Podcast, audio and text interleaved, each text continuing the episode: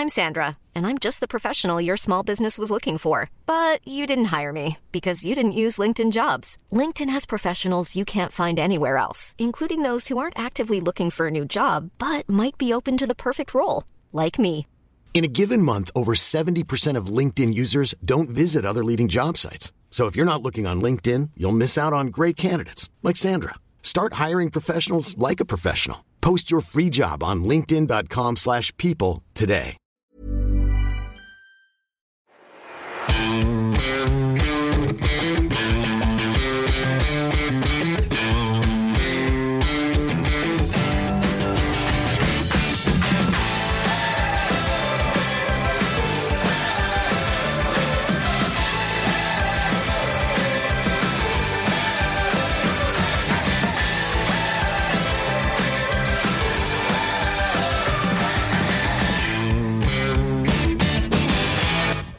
Mehr Punkrock im Finanzsystem wagen.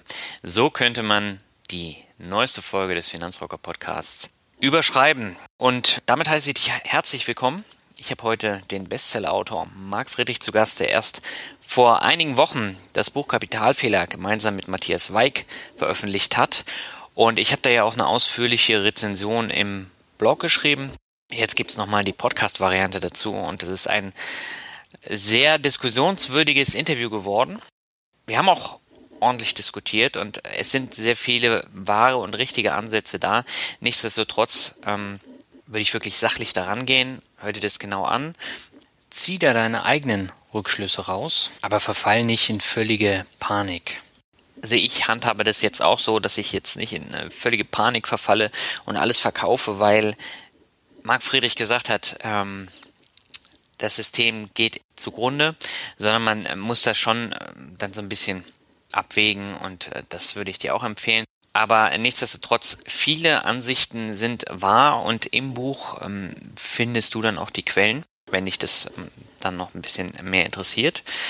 Und ähm, ja, ich würde sagen, schnall dich an für das Interview und äh, das kannst du auf jeden Fall gebrauchen, den Anschnallgurt.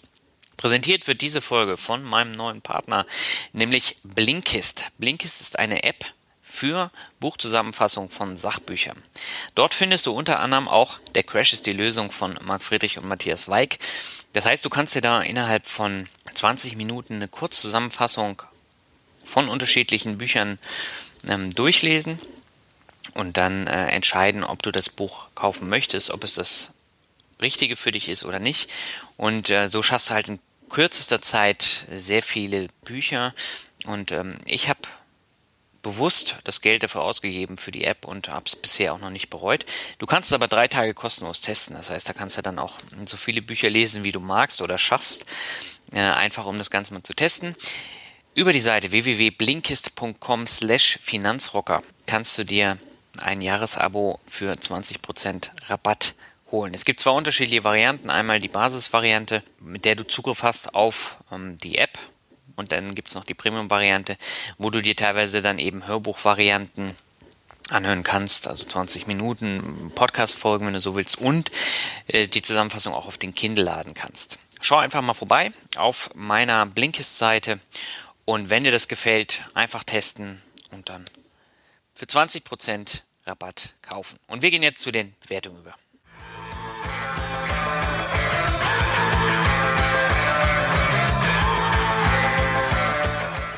Ja, auch heute habe ich wieder zwei neue Bewertungen für dich. Zum einen von einer jungen Studentin, nämlich von Leufana Philly. Und sie schreibt, beste finanzielle Bildung für jedermann.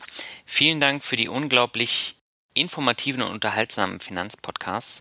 Ich habe gerade meinen Finanzrocker Marathon abgeschlossen und werde meine nächsten 50 Euro nicht für eine neue Handtasche, sondern in meinen ETF-Sparplan stecken. Du hast mich darauf aufmerksam gemacht, wie wichtig finanzielle Bildung und ein früher Vermögensaufbau ist. Deshalb werde ich trotz meines kleinen Studentenbudgets anfangen, effizienter zu sparen. Vielleicht sieht man sich ja mal in der Region nach Lübeck. Bitte weitermachen. Ja, Philly, ich danke dir für die Bewertung und ich habe ja schon bei der Finanzvisier rockt deine Bewertung angekündigt. Und ich finde es natürlich super, wenn junge Leute statt ähm, der nächsten Handtasche lieber in einen ETF-Sparplan investieren. Und am Ende hat man da immer mehr von als von der vierten Handtasche. Kommen wir zur nächsten Bewertung. Und zwar kommt die von Hallo Herr Flo. Er schreibt informativ, verständlich und so wertvoll. Hey Daniel, ich wollte mich mit dieser Bewertung bei dir für deine tolle Arbeit bedanken. Dank deines Podcasts, deinem Blog und deinem Buch habe ich die wichtigsten Infos, um meine Finanzen selbst zu rocken. Das Depot, was mir von meinem unabhängigen Berater aufgeschwatzt wurde, wird gekündigt und ab sofort alles selbst in die Hand genommen. Ich hoffe, dass du noch ganz lange so weitermachst. Viele Grüße, Florian. Ja, Florian, vielen Dank für die Bewertung und ich hoffe natürlich auch, dass ich noch lange so weitermache. Zumindest die nächsten Folgen sind jetzt schon mal aufgenommen. So, und jetzt gehen wir zum Interview. Viel Spaß damit.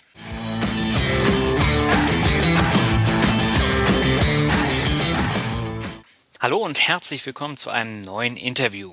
Heute habe ich den Bestsellerautor Marc Friedrich zu Gast, der zusammen mit Matthias Weig nun mit Kapitalfehler schon den dritten Bestseller veröffentlicht hat. Und insbesondere der Crash ist die Lösung machte das Autorengespann sehr bekannt. Und ich freue mich, dass Sie heute da sind, Herr Friedrich, und herzlich willkommen im Finanzrocker Podcast. Ja, hallo, ich freue mich. Danke für die Einladung. Vielleicht möchten Sie sich ganz kurz vorstellen, wer sind Sie? Weil es gibt bestimmt einige Hörer, die Sie noch nicht kennen, trotz Bestsellerautor. Ja, bestimmt ganz viele, die mich nicht kennen. Also mein Name ist, wie gesagt, Marc Friedrich. Ich bin äh, Schwabe und Ökonom. Das ist eine ganz gefährliche Mischung. Das heißt, für mich zählen nur Daten und Fakten. Aus diesem Grund sind ja auch alle Bücher äh, mit Daten und Quellen hinterlegt. Ich war bis 2001 ein sogenannter Turbokapitalist. Das heißt, Elite-Studiengang, schnelle Karriere gemacht und habe dann ähm, in Argentinien den Staatsbankrott live miterlebt. Ja, und ähm, ich bin ja auch ein Kind des neuen Marktes damals. Ne? Also wir haben ja auch viel getradet und äh, Aktien gezeichnet und verkauft. Wir dachten, wir müssen ja nie wieder arbeiten, müssen nur noch Aktien zeichnen. Und dann habe ich aber in Argentinien die leidvolle Erfahrung gemacht oder auch vielleicht die gute Erfahrung gemacht, wie schnell das Geldsystem kollabieren kann, wie schnell Geld wertlos werden kann. Und seitdem beschäftige ich mich kritisch mit unserem Finanz- und Geldsystem und ähm, halte schon seit ähm, 2003 Vorträge zu dem Thema. Wir haben auch ja in den Büchern ja immer wieder Prognosen gestellt, die ja auch eingetroffen sind, auch mit einer Geschwindigkeit, die mich selber ähm, erschrecken. Und seit 2006 beraten, berate ich auch Menschen zur Vermögenssicherung.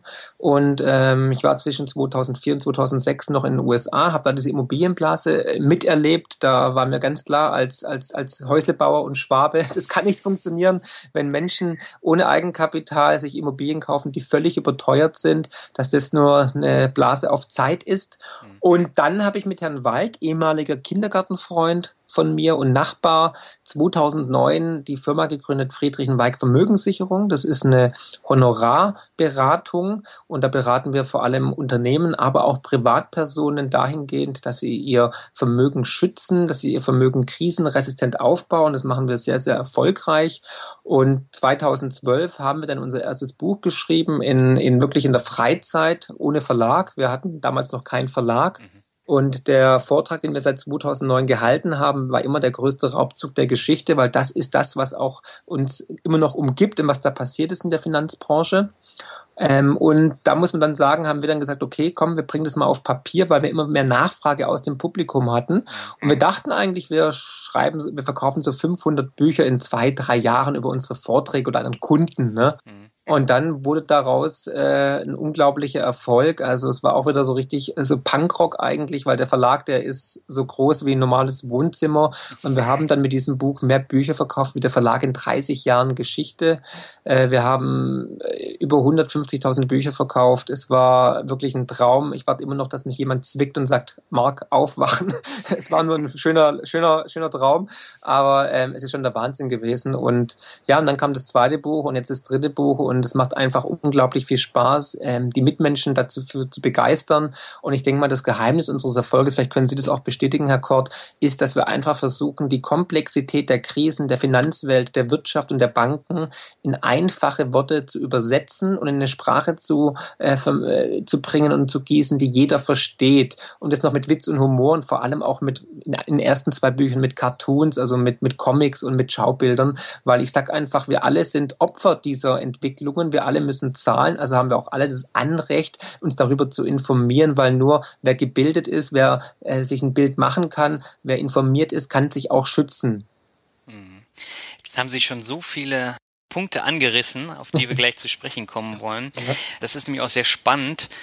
Und äh, ich finde wirklich, Sie können das sehr gut rüberbringen. Also ähm, bei Kapitalfehler, da können wir gleich nochmal drüber sprechen, ist es wirklich so, das ist jetzt kein dröges Sachbuch, wo ich gleich einschlafe, sondern man kann es auch bequem dann abends als Bettlektüre nutzen. Wobei äh, ich habe manchmal die Faust dann beim Lesen geballt, weil da halt so viele wahre Sachen waren, die einen dann schon zur Weißglut treiben.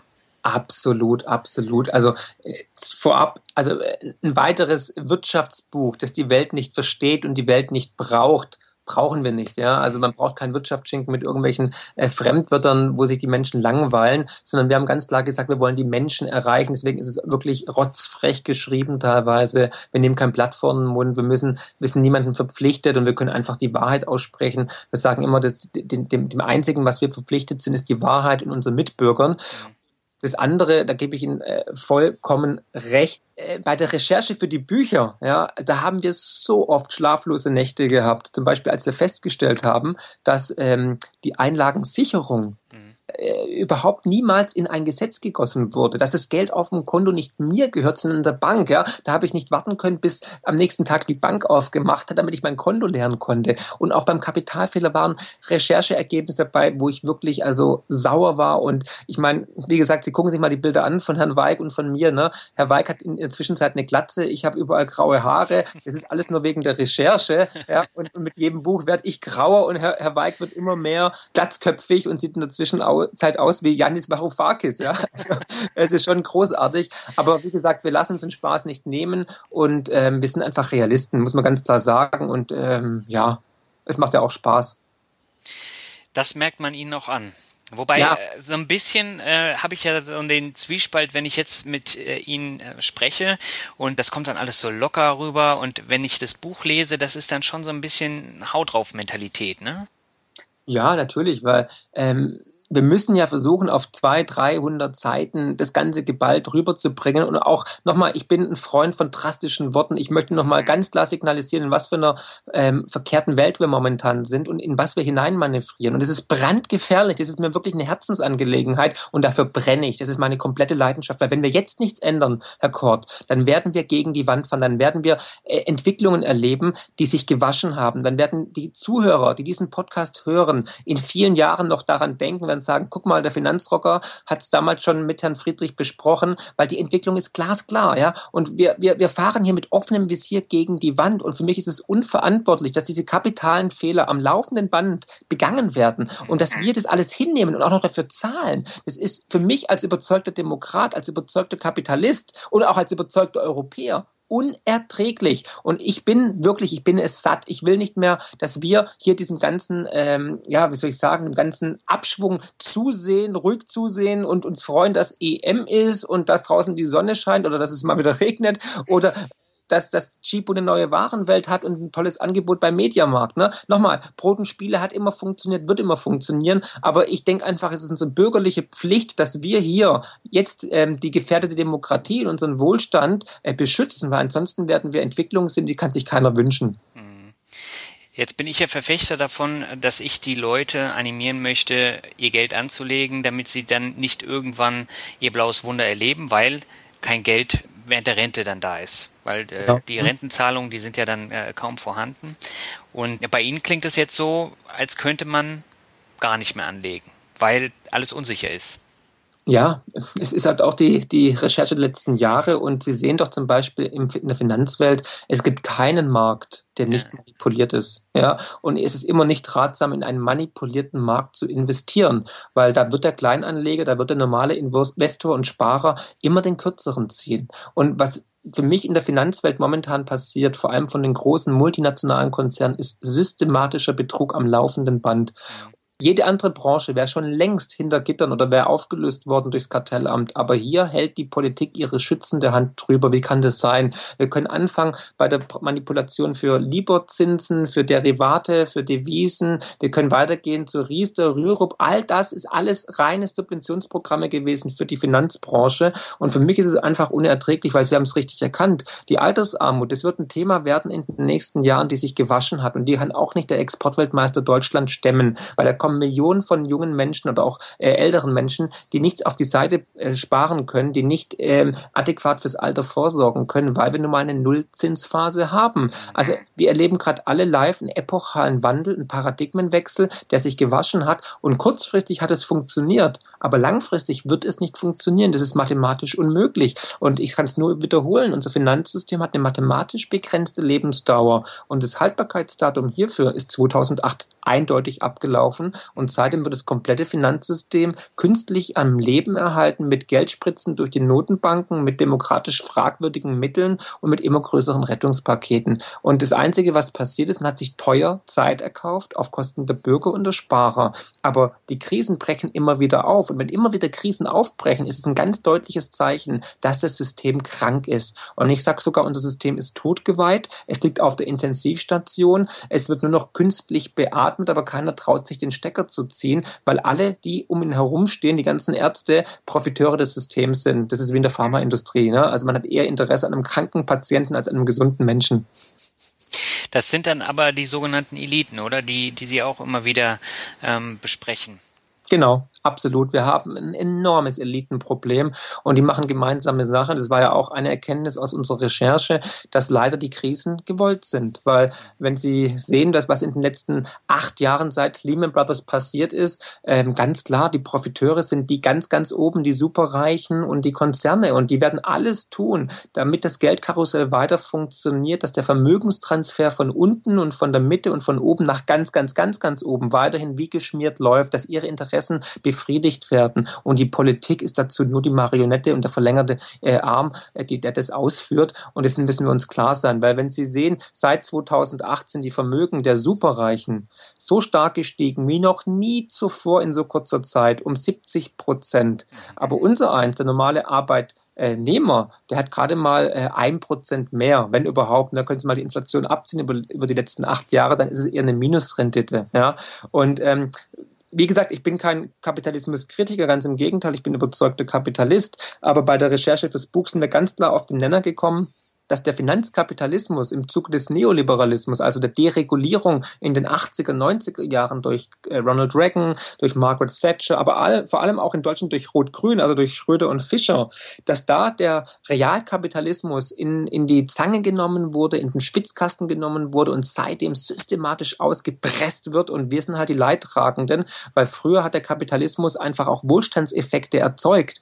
Aber äh, also man, es hat ja immer geheißen, im Trickle-Down-Effekt wird der Wohlstand, wenn es den oben gut geht, wird er runtertropfen auf die, auf die Mittelschichten, auf die Unterschichten. Irgendwann werden wir alle davon profitieren. Mhm. Die Zeiten sind vorbei, weil im Zuge äh, des Neoliberalismus hat man zwischen oben und unten eine Dämmschicht eingezogen, ja, und seitdem verbleibt das, das ganze Reichtum oben und man hat zeitgleich noch Staubsauger oben installiert und saugt noch das Vermögen von unten, von den normalen und von der Mittelschicht nach oben. Ja, und das ist schon relativ pervers, muss man sagen. Und wir schauen dem zu, weil es wurden Billionen in ein marodes Finanzsystem gepumpt. Ja, es wurden Gesetze verabschiedet seit 2008, die unter normalen Umständen niemals vom Volk geduldet worden wären. Aber wir hatten ja alle Angst und die Politik weiß natürlich, das gnadenlos auszunutzen. Wenn wir Angst haben, ziehen wir immer Sicherheit vor Freiheit vor vor. Das sieht man auch gerade bei der Diskussion um den Brexit. Ne? Da wird ja die Angstkeule geschwungen, um den ja. Menschen Angst einzujagen. Und das ist für mich ein Zeichen, dass einfach die Demokratie auf dem Spiel steht. Das war nämlich das erste Opfer dieser Finanzkrise. Unser Wohlstand, unser Vermögen und vor allem unsere Freiheit. Und da muss ich einfach sagen, also sorry, nicht mit mir. Wir sind noch in einem freien Land und ich, ich sehe es nicht ein, dass wir hier irgendwie sang- und klanglos zuschauen, wie wir entmündigt, enteignet und ähm, bevormundet werden. Da müssen wir was dagegen tun. Und wie gesagt, da möchte ich auch dazu meinen Beitrag leisten. Mhm. Aber schüren Sie nicht äh, durch solche Aussagen auch Angst?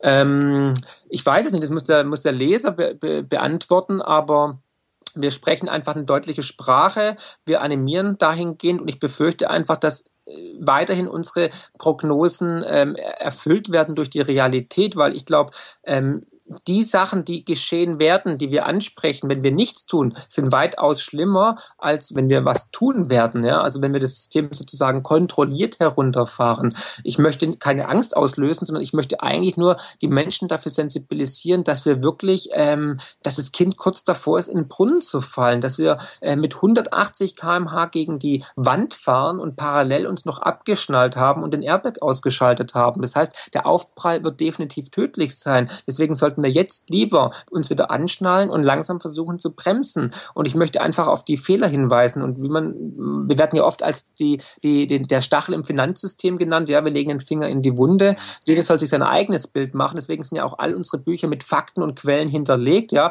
und wenn die Leute sagen, nee, das ist äh, vielleicht zu, zu laut oder das ist zu negativ, okay, aber ich sage ganz klar, ich glaube einfach, wir sind keine Pessimisten, wir sind Realisten. Und wenn man sich auch die Trefferquote anschaut, unserer Prognosen ist es fast schon, denke ich mal, unheimlich unheimlich. Hm, da stimme ich Ihnen zu. Aber Sie haben zwischendurch gesagt, die Konzerne werden alles tun, damit es nicht zu diesem Crash kommt. Ist es dann nicht so, dass wir uns eigentlich gar keine Sorgen machen müssen, weil äh, die Konzerne dann halt äh, alles versuchen, damit es nicht dazu kommt?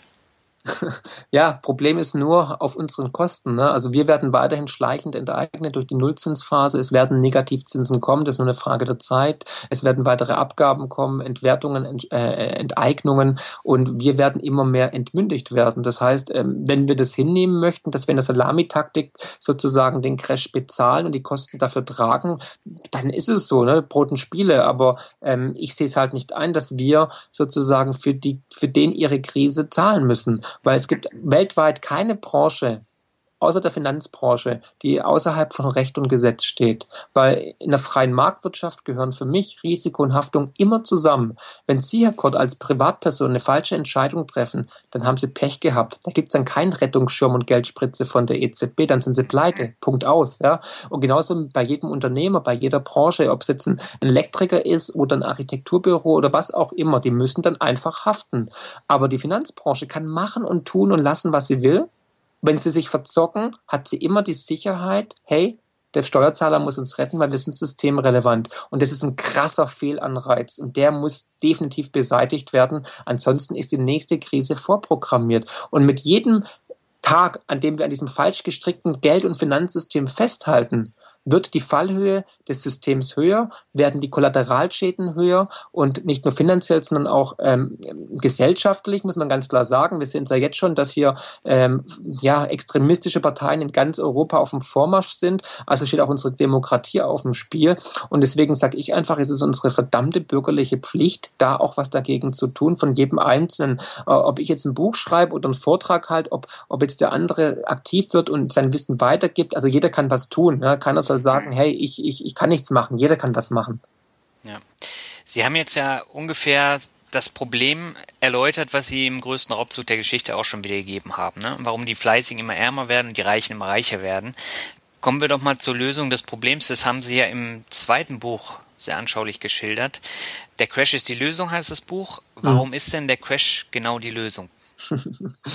ja, weil der Mensch lernt meistens nur durch Scheitern. Das ist das Problem, ja. Also, ja, es ist so. Der Mensch lernt selten aus der Vergangenheit. Da hat er gar kein Interesse daran. Und es ist wie bei einem kleinen Kind. Sie können dem Kind fünfmal sagen, nein, fass die heiße Herdplatte nicht an. Es muss es, es, das Kind muss erst die Herdplatte anfassen, den Schmerz empfinden und dann wissen, aha, ich darf die Herdplatte nicht anfassen. Und so ist es auch hier und vor allem auch im Finanzsystem. Weil wenn wir uns entsinnen, wie das damals war, 2008 nach Lehman Brothers, Bear Stearns und AIG und Hyper Real Estate, da erinnern Sie sich bestimmt noch daran, aber auch die Zuhörer, Zuhörer, wie damals äh, von Krisengipfel gehetzte Politiker vor der Kamera standen, schwitzend und nervös und wirklich bleich im Gesicht, weil sie wussten, welche Stunde geschlagen hatte und unser globales Finanzsystem wirklich noch ein Wimpernschlag davon entfernt war, sich aufzulösen. Ähm, und damals haben uns die Politiker doch versprochen, wir werden die Finanzwelt an die Kandare nehmen. Wir müssen die Finanzwelt wieder regulieren. Nie wieder dürfen uns die großen Finanzinstitute an den Rand des Kollaps bringen. Erinnern Sie sich? Ja. Ja, was ist seitdem passiert? Nix. Genau, Dankeschön. Weiter geht's. Genau. Äh, das, das, das Beben war nicht heftig genug, obwohl wir das Nachbeben bis zum heutigen Tage, acht Jahre später noch spüren und die Krisen immer wieder aufbrechen, hat man nichts gemacht und nichts gelernt. Weder eine Finanztransaktionssteuer, noch hat man die Banken klein geschrumpft, nichts dergleichen. Ganz im Gegenteil, die Finanzinstitute, die großen, sind noch größer geworden, haben sich mit dem billigen Geld der Notenbanken vollgesaugt, sind noch systemrelevanter geworden. Der DAX war auf neuen Höchstständen, die Derivateblase wächst weiter an. Die Banken sind immer noch kriminell. Die Deutsche Bank hat immer noch 6000 Verfahren an der Backe und die EC-Automaten gehen auch nicht mehr. Ne? Also es sind so viele Sachen einfach im Argen. Und dahingehend muss man leider sagen, es hat sich rein gar nichts geändert. Und ja, deswegen gucken wir mal, wo die Reise hingeht. Ne? Mhm. Ja, Sie haben völlig recht. Also dieses ähm, Beispiel mit dem Kind und der Herdplatte, das hat jeder mal gemacht. Also ich habe es ja beispielsweise bei meinen Finanzen auch gehabt. Ich musste auch fünfmal hinfallen und die Hälfte meines Vermögens verlieren, um dann was zu tun ja. und dann in Wissen zu investieren und das selber mal zu probieren. Ähm, jetzt stellt genau. sich aber die Frage. Ich, möchte, ich möchte noch eins ergänzen. Ich möchte noch eins ergänzen, warum der Crash die Lösung ist. Der Crash ist die Lösung, weil genau die Protagonisten aus der Politik und aus der Notenbankwelt ähm, den, den Gong nicht gehört haben. Und es ist leider so, ja, das ist auch, sagt ja auch Schumpeter, ne, die zerstörerische Kraft, äh, die kreative Zerstörung der ähm, die schöpferische Zerstörung, so rum war es, dass wir die Befürchtung haben, dass es erst sozusagen einen, einen finanziellen Supergau braucht, ja, dass wir genötigt werden, dass wir gezwungen werden durch die Umstände, die notwendigen Wandel herbeizuführen. Also wenn wir gar nicht mehr anders können, mit dem Rücken zur Wand stehen, wenn wirklich alles um uns herum sozusagen kaputt ist, erst dann werden die Politiker und die Protagonisten in der Finanzwelt sagen, okay, wir brauchen doch ein neues Geldsystem und neues Verständnis für Banken und Finanzen, aber dann natürlich mit immensen, immensen Schäden und Kollateralschäden um uns herum, mit Wertverlusten, mit Vermögensverlusten, die die Welt noch nicht gesehen hat. Man darf nämlich nicht vergessen, noch nie gab es mehr Schulden im System, noch nie waren wir durch die Globalisierung enger miteinander verbunden, noch nie wurde mehr gezockt, noch nie war es intransparenter wie aktuell. Und wenn jetzt ein Black Swan-Ereignis kommt, dann gibt es einen Dominoeffekt, den kann die Welt nicht mehr verkraften. Also eine zweite Finanzmarktkrise wie 2008 kann die Welt nicht mehr sich leisten und da kann auch dann China die Weltwirtschaft nicht mehr retten. Und deswegen ist die Befürchtung, dass es erst sozusagen richtig heftig werden muss, bevor wir die Besserung herbeiführen werden, freiwillig. Mhm.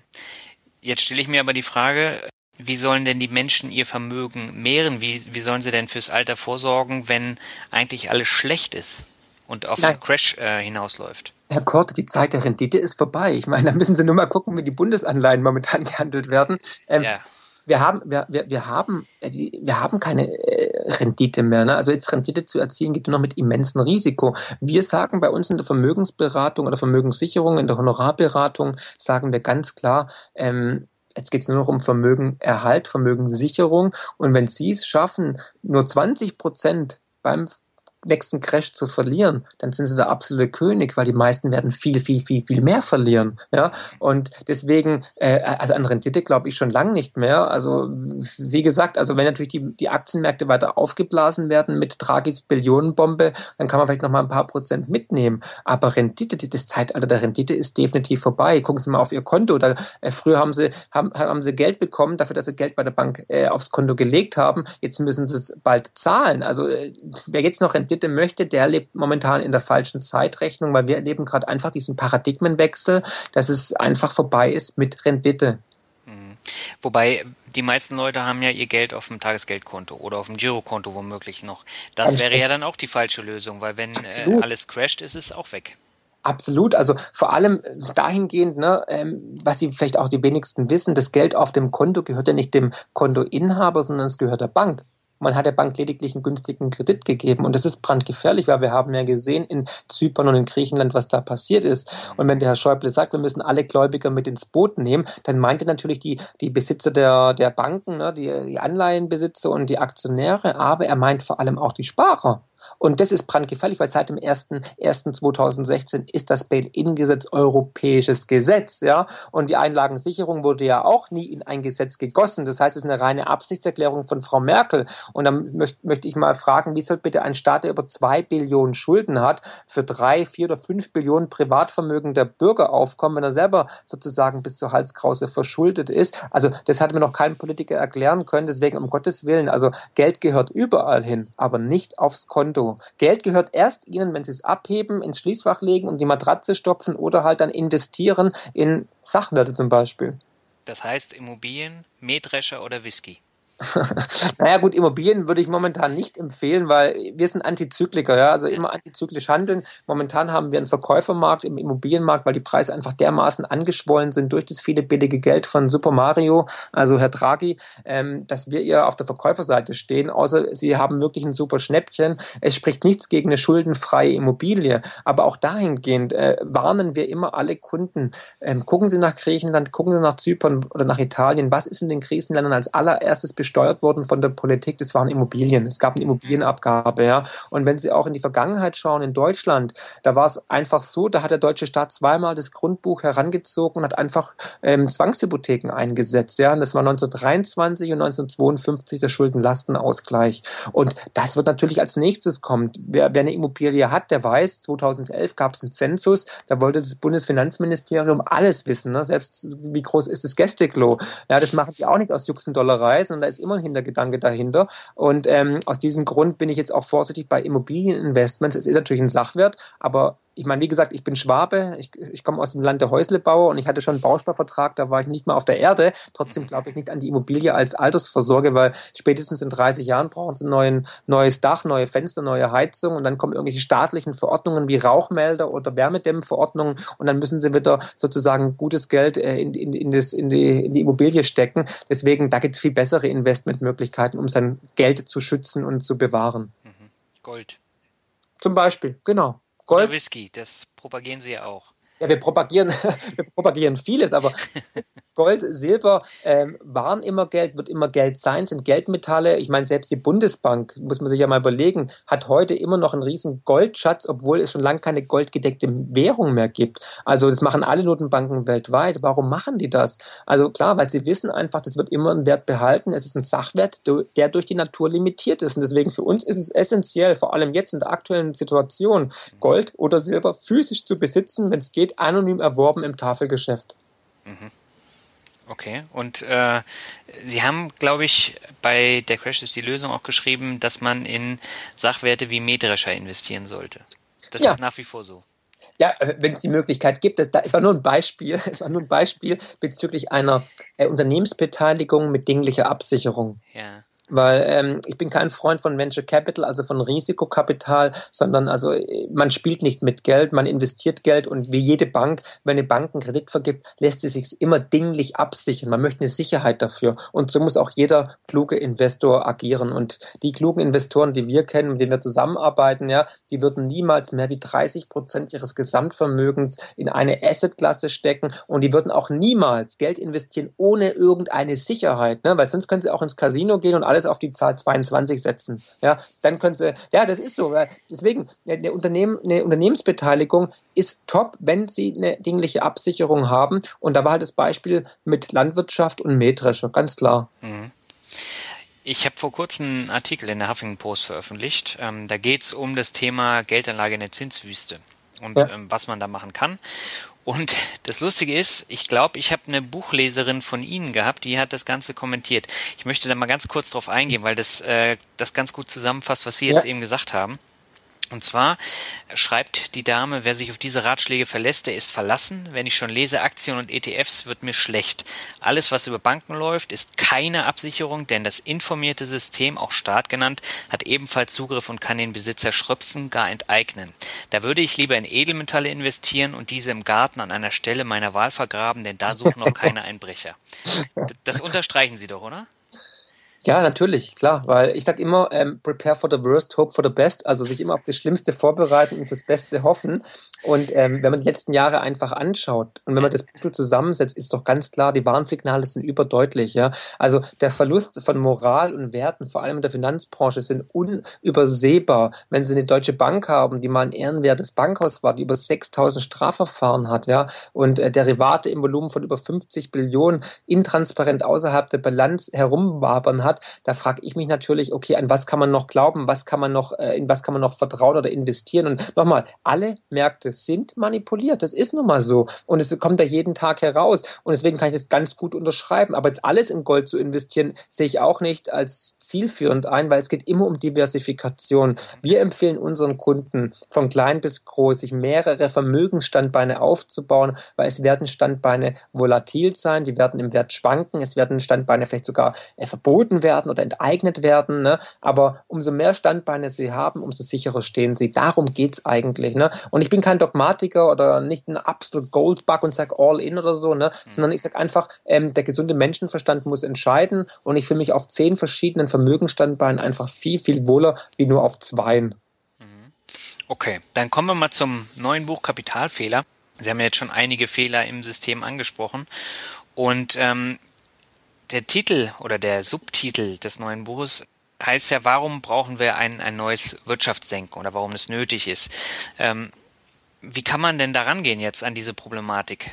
Eigentlich ist ja alles schwarz und wir haben einen kleinen Lichtpunkt und den erklären Sie mir jetzt mal bitte.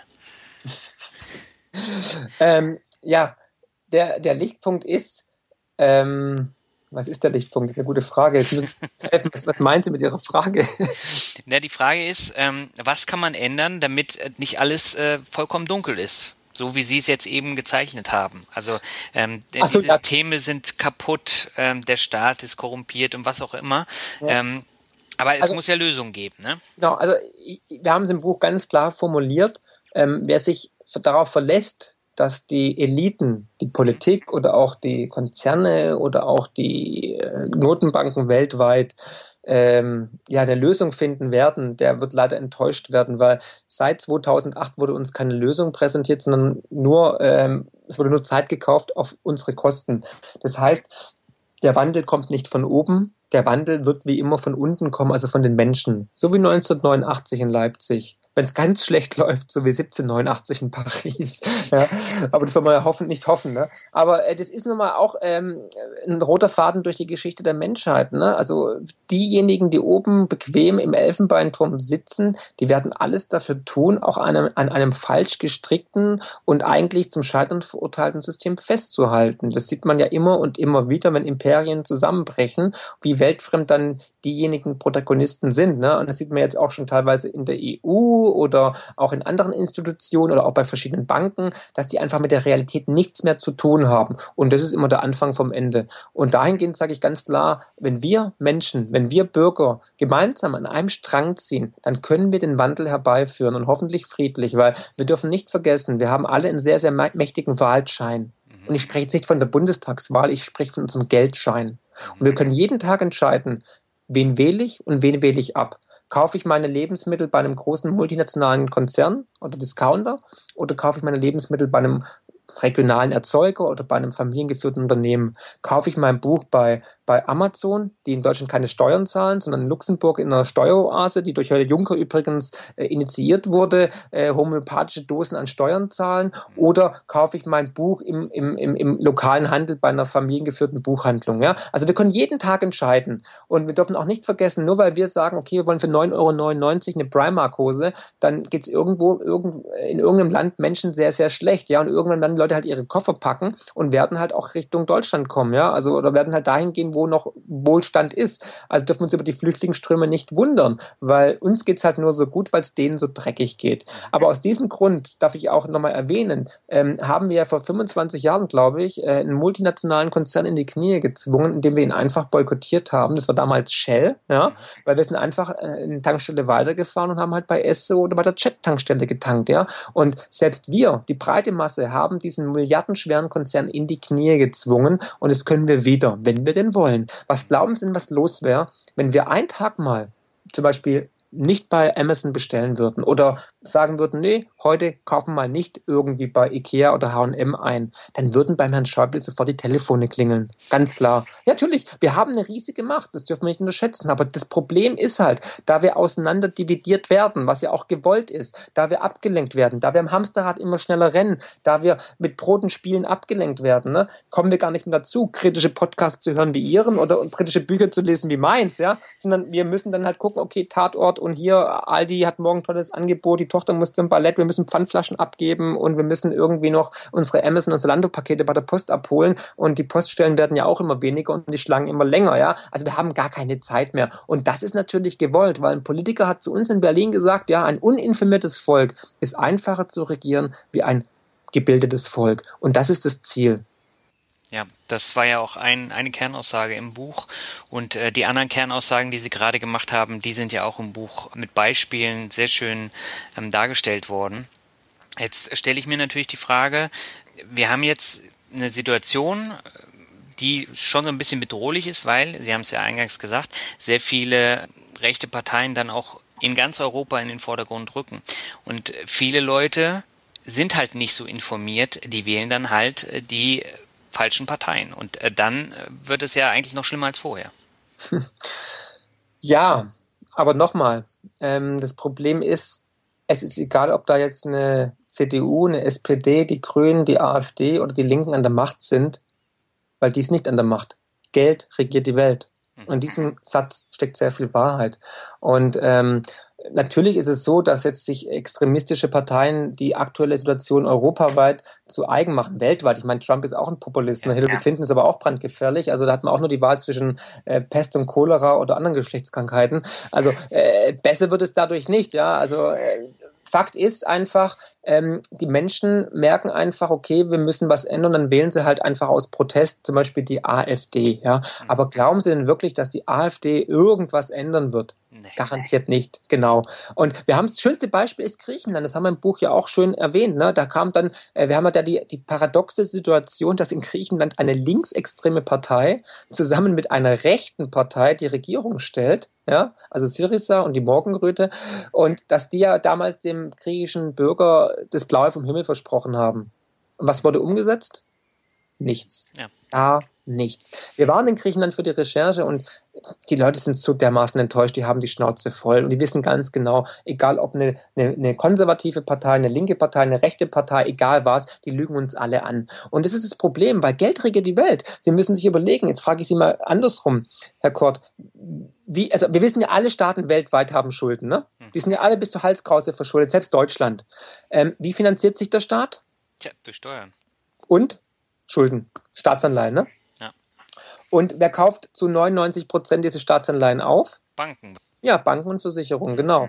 Und jetzt frage ich Sie, wer bestimmt, wo es lang geht, der Gläubiger oder der Schuldner? Tja, das ist eine gute Frage. Immer, immer, immer natürlich der Gläubiger. Der Schuldner hat nichts zu melden. Wenn Sie als Privatperson bei der Sparkasse Lübeck einen Kredit haben, dann werden Sie nicht dem Bankberater die Konditionen äh, diktieren, sondern es ist eher andersrum. Ja? Der hat den längeren Hebel. Und aus diesem Grund hat sich seit 2008 nichts geändert, weil wer saß denn 2008 nach der Krise in Washington oder auch in Berlin äh, beim Präsidenten oder beim, bei der Bundeskanzlerin? Kanzlerin. Also da saßen keine unabhängigen Berater von irgendwelchen Thinktanks oder Universitäten, sondern da saßen dann äh, in Deutschland zum Beispiel Herr Dibelius von, der, von Goldman Sachs, da saß Herr Ackermann von der Deutschen Bank, da saß der Chef der Allianz, der Münchner Rück etc. pp. Und glauben Sie wirklich, die hätten irgendwas gemacht oder in die Wege geleitet, was ihnen geschadet hätte? Nein.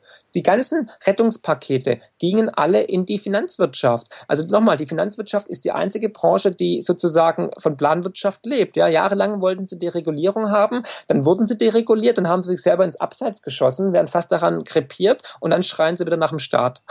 also, es ist völlig krank, es ist völlig krank. Wir haben im Bereich der Finanzwelt absolute, absoluten Sozialismus. Aber in, in, der, in der realen Welt werden die sozialen Leistungen immer weiter gekürzt, weil wir die Banken ja und die Versicherungen ja sozusagen künstlich am Leben erhalten müssen. Und das ist das ganze Paradoxum. Das ist völlig absurd. Also unser gesamtes Geld- und Finanzsystem wird komplett ad absurdum geführt.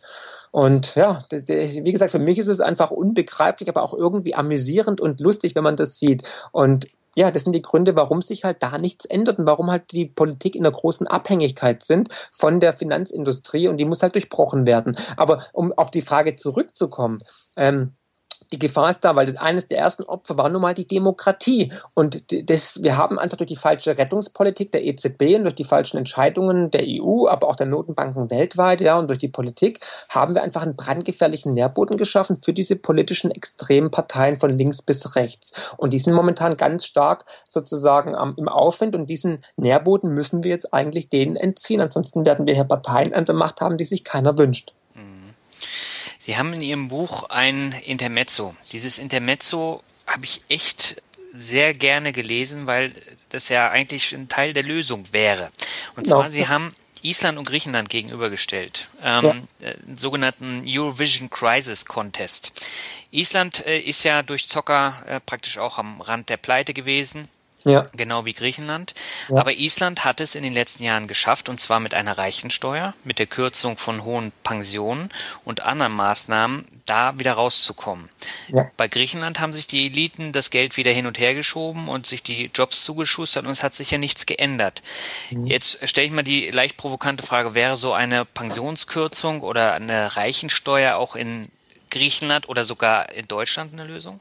Ja, natürlich. So, sorry, also wir haben doch Demokratie. Eigentlich sollten doch eigentlich, eigentlich alle Menschen zum Beispiel in Sozialtöpfe einzahlen. Wieso haben wir hier Privilegierte, wie zum Beispiel Beamte, ja, also Pensionen oder Politiker, die nicht äh, ins, ins, in, in die Rententöpfe einzahlen wie jeder Normalbürger? Und es ist auch nicht mehr finanzierbar. Das geht nicht. Vor allem nicht jetzt, wo wir die Grenzen geöffnet haben, weil offene Grenzen und ein Sozialstaat werden nie funktionieren. Das sehen wir ja jetzt schon. Ne? Also deswegen, da müssen wir auf jeden Fall einen radikalen Schnitt machen. Wenn wir schon Demokratie haben, haben, dann müssten wir auf jeden Fall alle gerecht ins System einzahlen lassen. Es kann nicht sein, dass ein Politiker eigentlich oder ein Beamter ab dem ersten Tag der Verbeamtung ein leistungsloses Einkommen bekommt und eine Pension bekommt, die kein Normalarbeiter in 40, 45 Jahren jemals erarbeiten kann. Das geht nicht. Das muss auf jeden Fall vorbei sein. Und Island war für mich wirklich ähm, das Paradebeispiel. Mich wundert es eigentlich, dass nicht schon zuvor irgendjemand mal den Vergleich gezogen hat, weil beide hatten eine enorme Krise, ja. Und Island war nach fünf Jahren, nach fünf harten Jahren, ja, also ohne Zweifel, die hatten hatten fünf knallharte Jahre,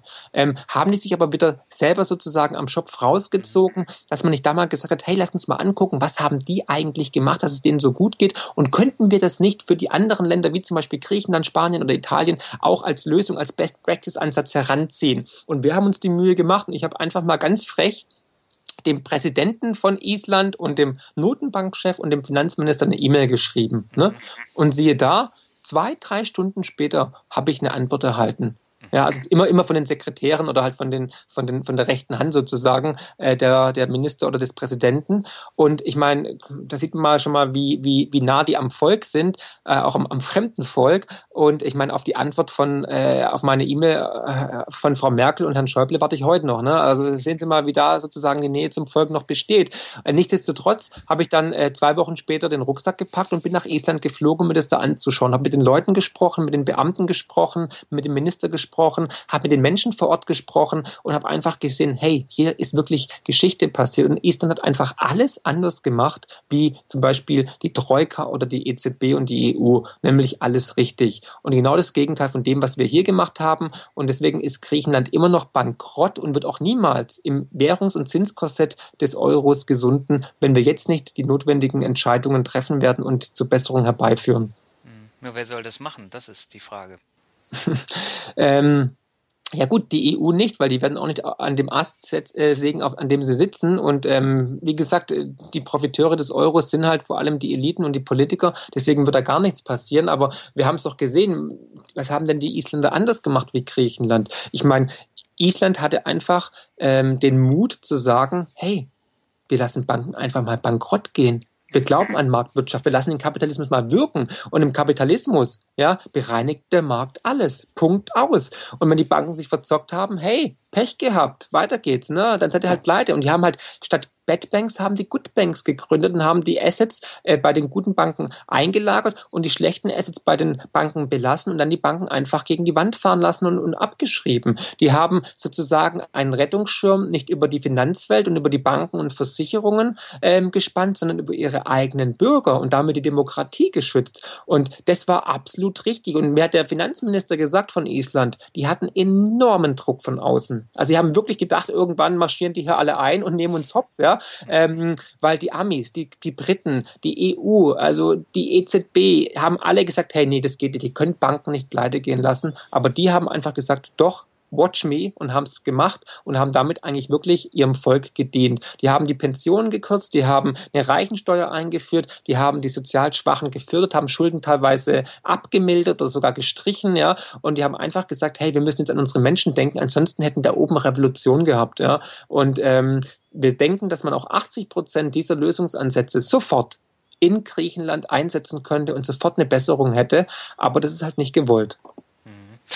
Sie haben ja gesagt, ähm, der eine Politiker, der gesagt hat, dass ein uninformiertes Volk leichter zu regieren sei als ein informiertes. Haben Sie mit dem auch über solche Sachen gesprochen? Über Lösungsansätze? Ähm, das Lustige war, ich habe ihn gefragt, was ist die Lösung? Und ähm, da hat er mir nichts antworten können, sondern nach dem Motto, ja, die wursteln sich halt so durch. Ne? Es wird halt versucht, sich durchzulavieren. Ähm, ganz ehrlich, Herr Kort, wenn es eine Lösung geben würde, hätte uns die der Herr Schäuble, Herr Juncker oder auch Frau Merkel schon längst stolz, lautstark und vor allem medienwirksam präsentiert. Es gibt im bestehenden System keine Lösung, weil unser Finanzsystem hat nun mal eine mathematisch begrenzte Lebensdauer und die ist halt, wie vorhin schon erwähnt, abgelaufen. Und wir können nicht die Mathematik Politik überlisten. Das ist ein Naturgesetz. Das, ist, das geht und wird nicht funktionieren. Das Einzige, was wir momentan machen, ist, wir kaufen uns Zeit. Und damit ziehen wir den Kaugummi immer weiter auseinander. Aber er wird definitiv brechen. Punkt aus. Hm. Welche Rolle spielt der Euro dabei? Ja, der Euro ist halt ein Beschleuniger auf dem Weg nach unten, ne? weil also Währungsunionen können nicht funktionieren. Der Euro ist definitiv destruktiv. Also wie viel Beweise braucht Brüssel noch und die EZB, dass der Euro nicht funktioniert? Ich meine, der Euro ist gerade mal 15 Jahre jung, liegt aber seit mehreren Jahren auf der Intensivstation und muss künstlich beatmet werden. Also äh, die Volkswirtschaften in Südeuropa sind alle durch die Bank weg bankrott. Wir haben Rekordarbeitslosenquoten, wir haben Rekordschuldenstände. Ähm, Trotzdem können sich alle Länder wie Italien, Griechenland so günstig an den Finanzmärkten äh, verschulden wie noch nie zuvor. Das ist völlig paradox. Eigentlich müssten die 6, 7, 8, 10, 15 Prozent Zinsen zahlen, ja. Und nicht mal unter ihren alten souveränen Währungen wie ähm, Drachme oder Peseten ging es den Ländern schlechter wie aktuell mit dem Euro. Also bitteschön. Es ist doch offensichtlich, die volkswirtschaftlichen Eckdaten sprechen eine ganz deutliche Sprache. Der Euro ist gescheitert. Jetzt kommt es darauf an, wie schlimm es in den nächsten Jahren wird, dass der abgeschafft wird. Ja, also wir, wir fordern ganz klar eine kontrollierte Abwicklung des Euros, was auch machbar ist, weil wir erinnern uns damals, es gab auch einen Wandel von D-Mark hin zu Euro, das war ja auch kein Problem, da ist ja auch nicht die Welt untergegangen oder ähm, dass das die, die Ersparnisse weg waren, ne? es war nur alles doppelt so teuer und das Geld war nur noch halb so viel auf dem Konto, aber ähm, es ist alles machbar, wenn man denn will. Ne? Aber wenn wir natürlich jetzt nichts machen und wenn wir die Politik weiterhin agieren lassen, dann wird es chaotisch beendet werden und dann wird es natürlich immens krass werden. Dann wird es wirklich chaotisch und anarchistisch werden mit enormen Wohlstandsverlusten für uns alle. Dann werden die Verluste nicht nur bei 50 Prozent oder 60 Prozent sein, sondern weit, weit drüber. Und das ist meine große Sorge. Also wir haben es ganz klar gesagt, der Euro eint nicht Europa, der Euro zerstört Europa und vor allem unseren Wohlstand. Wir werden alle durch die Bank weg, wir werden alle abgeben müssen. Und umso länger wir an diesem System festhalten, mit jedem Tag wird der Schaden größer. Mhm wenn ich mir jetzt vorstelle, ich bin oder ich wäre jetzt 50 Jahre alt, habe jetzt nicht mehr allzu lange bis zur Rente, habe mein Erspartes schon zusammen, dann bekomme ich ja schon ein bisschen Angst, ne? Wenn es ja, jetzt so die nächsten Jahre Richtung Crash gehen sollte, dann ähm, wäre mein Geld ja weg und ich hätte gar nicht mehr den Zeitraum, um das wieder herzustellen. Ja, so ist es. Was soll ich dazu sagen? Ähm, also zum Beispiel meine Großmutter ist 92 und die hat vier Währungen kommen und gehen sehen. Die sagt ganz klar, Geld verreckt immer. Ja, also das ist halt so. Und ähm, wenn sie nach Argentinien gehen, da ist die komplette Mittelschicht ausradiert worden. Die haben 70 Prozent verloren. Ja, also auf ihre auf ihre Rente, auf ihre Lebensversicherung, auf ihr Erspartes, auf das Geld, das sie im Portemonnaie hatten. Und da hat sich die Mittelschicht bis zum heutigen Tag nicht erholt. Und das ist ja die Angst, die ich habe, dass wir unseren großartigen Wohlstand, den wir uns hart erarbeitet haben, dass wir den leichtsinnig aufs Spiel setzen und dass wir dafür nicht kämpfen. Dass wir nicht dafür auf die Straße gehen und sagen, hey, stopp. Und ich meine, in, in Stuttgart sind 300.000 Menschen auf die Straße gegangen für einen blöden Bahnhof. Ja, also sorry. Ja, also ich, ich bin zwar auch nicht ein großer Fan von Stuttgart 21, aber hier geht es um unsere um unsere Existenz, um unsere Altersvorsorge, um unser Rentensystem. Hier geht es um unsere Gesellschaft. Was glauben Sie, was hier los ist, wenn der Euro unkontrolliert zusammenbrechen sollte? Dann haben wir am nächsten Tag Bürgerkrieg. Und das, das will ich nicht. Das will keiner. Das kann keiner wollen. Es ist aber auch immer damit verbunden, dass man selber sich informieren muss, dass man sich auch selbst hinterfragen muss. Also zum Beispiel, wo gehe ich einkaufen, wo bestelle ich meine Bücher, so wie Sie das gesagt haben. Und dieser Ansporn, der fehlt.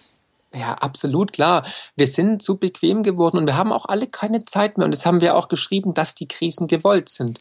Die Krisen sind gewollt, weil dadurch eine kleine Elite immer reicher, immer mächtiger wird und immer mehr Menschen im Hamsterrad rennen müssen, immer weniger Zeit haben, sich zu informieren. Und das ist, das ist definitiv äh, eine Taktik, die funktioniert. Und ähm, deswegen, die Krisen sind gewollt, weil dadurch werden die die Machtverhältnisse immer krasser, die Allokation von Vermögen in immer weniger Händen wird immer heftiger. Also wir haben ja momentan 62 Milliardäre, die so viel Geld besitzen wie die Hälfte der Weltbevölkerung und die Zahl schrumpft jedes Jahr und die sind immer reicher geworden.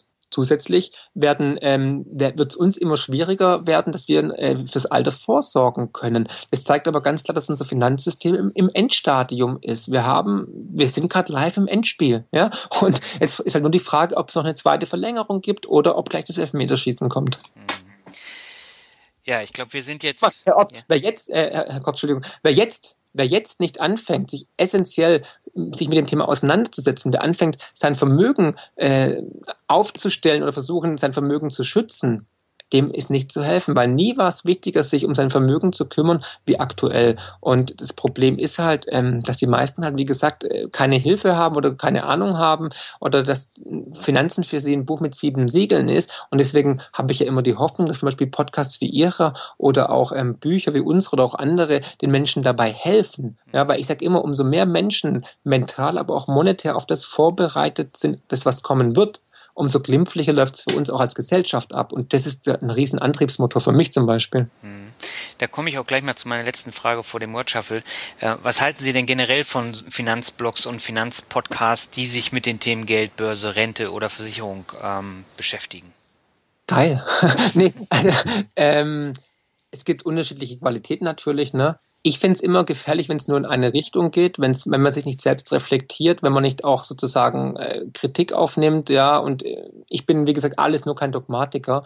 Und ähm, ja, man muss halt einfach wirklich alles beleuchten, objektiv und immer alles abwägen und überlegen, was ist Pro und Contra, Chancen, Risiken und so. Und ich sag ganz klar, ich bin, ich war immer ein Freund von Aktien zum Beispiel, ja, aber wichtig ist einfach, oder auch Optionsscheine, ETFs, wer das kann, kann damit arbeiten und auch gutes Geld verdienen. Aber in der Beratung sage ich auch immer ganz klar, ähm, investieren Sie in Sachen, die Sie anfassen und vor allem verstehen. Weil die meisten Kunden, die zu uns kommen, die haben im Portfolio irgendwelche äh, Investments, wo sie weder den Namen aussprechen können, noch uns erklären können, was es überhaupt ist. Und das ist absolut suboptimal. Und dann wundern sie sich, wenn sie nach zwei, fünf oder zehn Jahren 10, 20, 30 Prozent verloren haben. Also investieren sie nur in Sachen, die sie anfassen können und die sie verstehen. Und mir sind halt momentan vor allem die Aktienmärkte, die Papiermärkte zu manipuliert, zu intransparent, ja, dass ich da irgendwie Vertrauen schöpfen könnte. Es wird wieder eine Zeit kommen, wo man in Aktien investieren kann, aber die ist halt nicht jetzt da. Auch da bin ich antizyklisch unterwegs. Und wir sehen es ja jetzt schon. Ich meine, ähm, wir haben, der Herr Draghi hat jetzt nochmal den Zins auf Null belassen. Er hat die äh, Ankauf, Ankaufsprogramme der EZB ausgeweitet um weitere 20 Milliarden pro Monat. Ja? Also jetzt sind es 80 Milliarden, die pro Monat ins System gepumpt werden. Trotzdem erklimmen die Aktienmärkte kein neues Hoch. Und es ist ein ganz klares Anzeichen dafür, dass den Aktienmärkten die Luft ausgeht. Wir werden eine Korrektur sehen und wenn wir vielleicht Pech haben, wird es vielleicht sogar dann äh, eine richtig krasse werden, der finale Kollaps, ja. Und dann ja, da müssen wir uns anschnallen. Das haben Sie jetzt sehr schön zusammengefasst. Ähm, wer sich jetzt für weiterführende Aussagen interessiert, der sollte einfach mal Kapitalfehler lesen, weil in Kapitalfehler ist das Ganze nochmal genau aufgedröselt und man kann eine Menge rausziehen und vielleicht auch eine Anleitung, was man selbst dafür machen kann. Und ähm, ja, da würde ich sagen, gehen wir mal zum Word Shuffle über, Herr Friedrich. Gerne. Das heißt, ich nenne Ihnen einfach ein paar Begriffe und Sie sagen einfach, was Ihnen dazu einfällt. Beginnen möchte ich mit Argentinien. Wunderschönes Land. Ähm, ja, leider korrupte Regierung, korrupte Elite. Die Mittelschicht wurde erodiert. Für mich auf jeden Fall ein Gamechanger und ähm, aber auch dahingehend positiv, weil das Land ähm, heißt Argentinien, Argentum und es ist Teil der Lösung Silber. Okay. Der nächste Begriff ist Billigmentalität. Ganz, ganz schlimm. Also dieser Billigwahn, in dem wir leben, ist katastrophal und führt auch dazu, dass die Ungerechtigkeit immer größer wird, dass die Kluft zwischen Arm und Reich immer größer wird. Wenn man sich überlegt, wer ist denn Profiteur dieses Billigwahns? Das sind die größten Billigheimer, nämlich Aldi, Lidl, H&M, Ikea und das sind diejenigen, die immer mächtiger werden und unser Finanzkapitalismus ähm, stärkt leider die Falschen, nämlich die Großen und ähm, schafft dadurch auch ganz ähm, krasse ähm, ja, äh, Divergenzen. Aus diesem Grund muss man ganz klar sagen, jeder sollte überlegen, wo kauft er ein, was kauft er ein und wer glaubt, dass er für vier Euro äh, ein Kilo Hackfleisch bekommt, was hochqualitativ ist, der träumt. Ja. Lieber überlegen, hochwertige, äh, regional verwurzelte Unternehmen unterstützen und äh, Lebensmittel kaufen, die nachhaltig sind, weil alles andere ist wirklich Mumpitz und tut den Menschen auch nicht gut. Hm. Der nächste Begriff ist Rockmusik. Ja, Punkrock, sage ich nur, Punkrock. Das hören Sie regelmäßig. Wir sehen es regelmäßig da draußen. Da draußen ist Punk und Anarchie angesagt. Nee, also ich, ich, ich, ich, mag Punkrock, ja, und ich sage auch, wir brauchen mehr Punkrock im Finanzsystem. Wir müssen wieder mehr Punkrock wagen, ja. Ähm, ja, natürlich. Also ich höre verschiedene Sachen, unter anderem auch Punk. Okay. Dann kommen wir jetzt zu einem Begriff, der meinen Podcast, meinen Blog immer wieder ähm, bereichert, und das ist das Thema Glück. Ja, ähm, die wahren Werte im Leben, also wie wir es auch immer wieder schreiben oder sagen in den Vorträgen, also das Leichenhemd hat keine Taschen, ne? also mitnehmen können wir nichts, weder Aktien noch Immobilien oder Gold. Ähm, viel wichtiger sind ganz oben der wichtigste Sachwert ist Gesundheit, das wünsche ich auch allen Zuhörern. Dann wünsche ich mir natürlich Menschlichkeit, weil die ist leider auf der Wohlstandsleiter nach oben in den letzten Jahren leider verloren gegangen, auch in unserer Gesellschaft. Wir leben ja immer mehr nebeneinander statt miteinander. Ähm, das ist eine ganz, ganz fatale Entwicklung leider und und das ist aber auch so, dass das eine Säule des Zusammenlebens sind, dass wir zusammenleben. Nur zusammen können wir auch überleben. Ne? Keiner kann alleine auf dieser Erde äh, bleiben. Und Glück ist, ähm, ja, das, ich denke mal, Glück sind Freunde, Familie, Kinder, ähm, gutes Essen, Reisen oder gute Gespräche wie dieses hier. Okay, der nächste Begriff ist Zukunft mache ich mir große Sorgen. Ich bin Optimist, ja, aber auch Realist und ähm, jeder seines eigenen Glückes Schmied. Ich hoffe, dass wir mit diesem Podcast viele Menschen erreichen, dass wir den notwendigen Wandel herbeiführen können. Und vielleicht ist ja dieser ähm, 15. Juni hier jetzt, ja, 20 und 59, der Tag der Revolution. Wollen wir es hoffen. Ja. Der nächste Begriff ist wieder etwas negativer, ist Klüngel. Ja, krank ein Krebsgeschwür, das überall sich durchsetzt und es ist ekelhaft. Wir haben es ja letztes, in diesem Jahr und letzten Jahr gesehen, äh, UEFA, FIFA, VW, äh, überall, selbst der Kaiser, ja, unser, unser, unser, unser Fußballgott hat Dreck am Stecken, ja.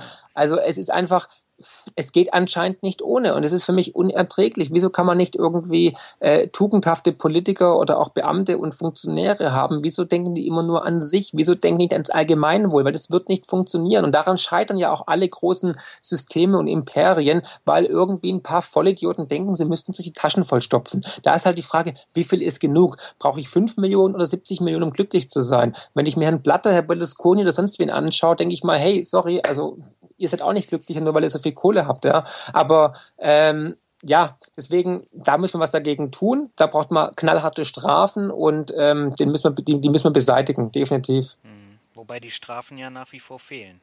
Ja gut, Island hat ja ein Vorbild ge geliefert. Die haben ja Politiker und Banker äh, äh, vor Gericht gezogen und sogar äh, ins Gefängnis gebracht. Ja, dahingehend könnte man sich mal ein Beispiel nehmen. Und ich bin mir sicher, wenn der eine oder andere Politiker oder Manager persönlich haften müsste mit Haus und Hof, dann würden manche Spekulationswellen oder Exzesse nicht stattfinden und die würden sich genau überlegen, was sie so machen. Wäre zum Beispiel schön, wenn jemand für den Flughafen BER haften würde. Denn wenn Herr Wobereit dafür persönlich haften müsste als Aufsichtsrat, als ehemaliger, dann würde er jetzt nicht im, äh, im, äh, in der Disco im Berghain tanzen und, und seine Pension, die wir alle bezahlen, irgendwie auf den Kopf hauen, sondern dann wäre er halt in Moabit.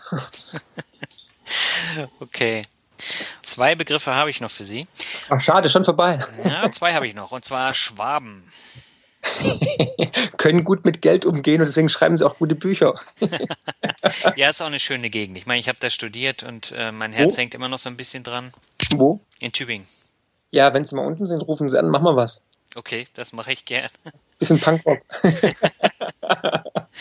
okay, und den letzten Begriff. Ähm, damit wir Ihren Kompagnon nochmal mit reinnehmen. Partner in Crime.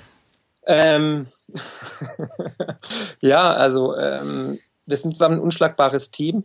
Ähm, wir sind gegensätzlich, aber das macht es auch interessant und ähm, es macht unglaublich viel Spaß und man kann sich auch vertrauen, das ist ganz wichtig. Das war doch ein schönes Schlusswort und ein positives äh, Schlusswort. Natürlich. Ich, ich habe aber auch eine Gegenfrage an Sie. Ja, Sie müssen auch mal eine Frage beantworten. Äh, was ist denn für Sie Glück? Tja, Glück ist, wenn man nicht ständig über die Zukunft nachdenken muss. Oh, okay, das ist auch nicht schlecht. Und ähm, was ist der Sinn des Lebens? Tja, das ist eine sehr gute Frage. Ich glaube, da braucht man ein bisschen länger als nur einen Satz. Ja, ich kann noch zwei sagen. ist ja mein Podcast. ähm, also Sinn des Lebens äh, sollte dann eben auch sein, dass man ein Leben äh, führen kann, wo man nicht ständig vor und zurückdenken muss, sondern wo man dann eben auch in der Gegenwart leben muss. Und momentan ist halt das Problem, man hält sich an der Vergangenheit fest und es graut einem vor der Zukunft. Und es gibt aber Mittel und Wege, wie man das schaffen kann, dass man nicht ständig dieses vorwärts oder rückwärts gerichtete Denken hat. Mhm. Und meine letzte Frage, Glauben Sie, die Krise ist vorbei? Nee. Also es wird eine Krise kommen. Der Meinung bin ich auch und das äh, sagen ja auch sehr, sehr viele Experten. Und ähm, der Crash wird auch definitiv noch härter sein als der von 2008. Und werden Sie aufhalten können? Was glauben Sie? Werden die Politiker Notenbanken nochmal das ganze System retten können? Ja, da bin ich von überzeugt. Aber ich kann Ihnen nicht sagen, wie das Ganze aussieht. Ja, wissen Sie, wie oft unser Finanzsystem seit 2008 auf der Kippe stand? Nachweislich, also was praktisch verifiziert wurde nach Jahren. Also wir erfahren es immer später. Zum Beispiel dann, wenn Herr Greenspan seine Autobiografie schreibt oder Herr Draghi in irgendeiner Dokumentation was sagt oder Herr Steinbrück bei Anne Will sitzt. Also wie oft stand unser Finanzsystem kurz vorm Kollaps? Also 2011 auf jeden Fall. Mhm. Da gab es ja auch Probleme und ähm, einmal, dreimal, fünfmal, zehnmal, hundertmal? Dreimal, schätze ich mal. Ja, elfmal. Elfmal. Wissen Sie, wann das letzte Mal war? Nein. Letztes Jahr im Sommer. Aha, davon hat man aber nichts gemerkt, oder? Man hört es halt immer erst später, ne? ja, und das nächste Mal wird auch kommen. Die Frage ist halt rein statistisch, wie oft geht's noch gut, ne? Also ich bin da eher ein bisschen skeptisch, dass die das bei der nächsten Finanzkrise, die, die, die richtig heftig werden wird, dass die nochmal sozusagen die Kuh vom Eis holen. Das glaube ich nicht, weil man hat jetzt schon alles äh, in die Waagschale geworfen. Die weltweiten Schulden haben sich verdoppelt, ja, von 100 auf 200 Billionen Euro. Und China hat jetzt selber hausgemachte Probleme, hat selber ein paar Finanzmarktblasen generiert, um das System am Laufen zu halten halten. Aus diesem Grund denke ich mal, wird sich die Welt einfach eine zweite Finanzmarktkrise nicht leisten können. Und deswegen sollte man sie eigentlich verhindern. Aber allerdings wird alles getan und gemacht, um daran festzuhalten. Und ich möchte noch ein schönes Beispiel aus dem Buch nennen. Ne? Also, das auch mal jedem Zuhörer wahrscheinlich aufzeigen wird, dass es ganz eigentlich völlig grotesk ist und absurd ist. Ich meine, Deutschland ist seit Jahren Exportweltmeister. Wir haben Rekordbeschäftigungsquote. Wir haben ähm, Rekordsteuereinnahmen. Aber nicht mal wir schaffen es in Rekordjahren auch nur einen einzigen Cent an Schulden zurückzuzahlen. Wie können wir es dann von Ländern wie Griechenland oder Portugal erwarten, dass sie jemals ihre Schulden zurückführen? Schulden werden nicht zurückbezahlt, die werden aufgelöst durch Inflation, durch Währungsreform oder durch Krieg. Das sind die Vergangenheit wie ein roter Faden, das sind die Lösungen aus der Vergangenheit und die werden auch in der Zukunft leider Bestand haben. Also deswegen, jeder soll sich überlegen, wie nachhaltig unser System ist, wie lange es noch gut geht. Die Frage ist nicht, ob der Crash kommt, sondern nur noch wann. Definitiv. Also man sieht ja auch, dass die Maßnahmen äh, von Herrn Draghi überhaupt nicht wirken. Die verpuffen ja mehr oder weniger. Selbst die IWF und die OECD haben jetzt gesagt, hey, das ist alles äh, für die Katz gewesen. Es ist lediglich, es geht lediglich darum, sich teuer Zeit zu erkaufen. Es war ein Spiel auf Zeit, ja. Und ja, man hat acht Jahre nochmal sich rausgeholt, aber ähm, nochmal acht Jahre wird es definitiv nicht dauern. Lassen wir uns überraschen. Ich muss gerade an Game of Thrones denken und äh, so das, äh, den Subtitel äh, Winter is Coming. Ja, yeah, definitely. ja, Winter is Coming, ja. Der Kontratjew Winter. ja, genau. Ja, das, das Thema haben wir jetzt nicht äh, weiter besprochen, die nee, Kontradev-Zyklen, ähm, aber wir sind jetzt schon bei über einer Stunde und ich glaube, da war jetzt so ja. viel Input drin. Ähm, also ich werde definitiv zweimal diesen äh, Podcast hören, einfach damit ja, man das auch. alles dann nochmal äh, Revue passieren lassen kann. Äh, ähm, auf jeden Fall noch aktuell werden und bleiben. Jetzt kommt auch gerade noch die Nachricht über Bloomberg. Die Fed, also die Fed hat gerade eben die Zinserhöhung verschoben. Was eine Überraschung. ja, wer hätte es gedacht, genau. ähm, also mal gucken, es wird wohl nur eine Zinserhöhung 2016 geben. Ähm, ja, das glaubt wird zählig. Ja, Herr Friedrich, ich danke Ihnen für das tolle Interview, äh, für Ja. den Input. Es hat eine Menge Spaß gemacht. Mir auch. Ich hoffe auch den Zuhörern und ich bin gespannt aufs Feedback und jederzeit gerne wieder, Herr Kort. Und ich wünsche Ihnen alles Gute und vor allem Gesundheit. Vielen Dank und für Sie auch alles Gute und äh, ich hoffe mal, dass Kapitalfehler auch bei den richtigen Leuten gelesen wird. Ja, das hoffe ich auch. Ich meine, wir haben ja die Lösungen so geschrieben, dass es wirklich auch die Politiker in München und Berlin und Hamburg und in Brüssel verstehen sollten und dann auch die notwendigen Entscheidungen jetzt treffen können. Dann wollen wir es hoffen, Herr Friedrich. Haben Sie vielen Dank. Ja, danke. Schönen Abend. Tschüss. Für Sie auch.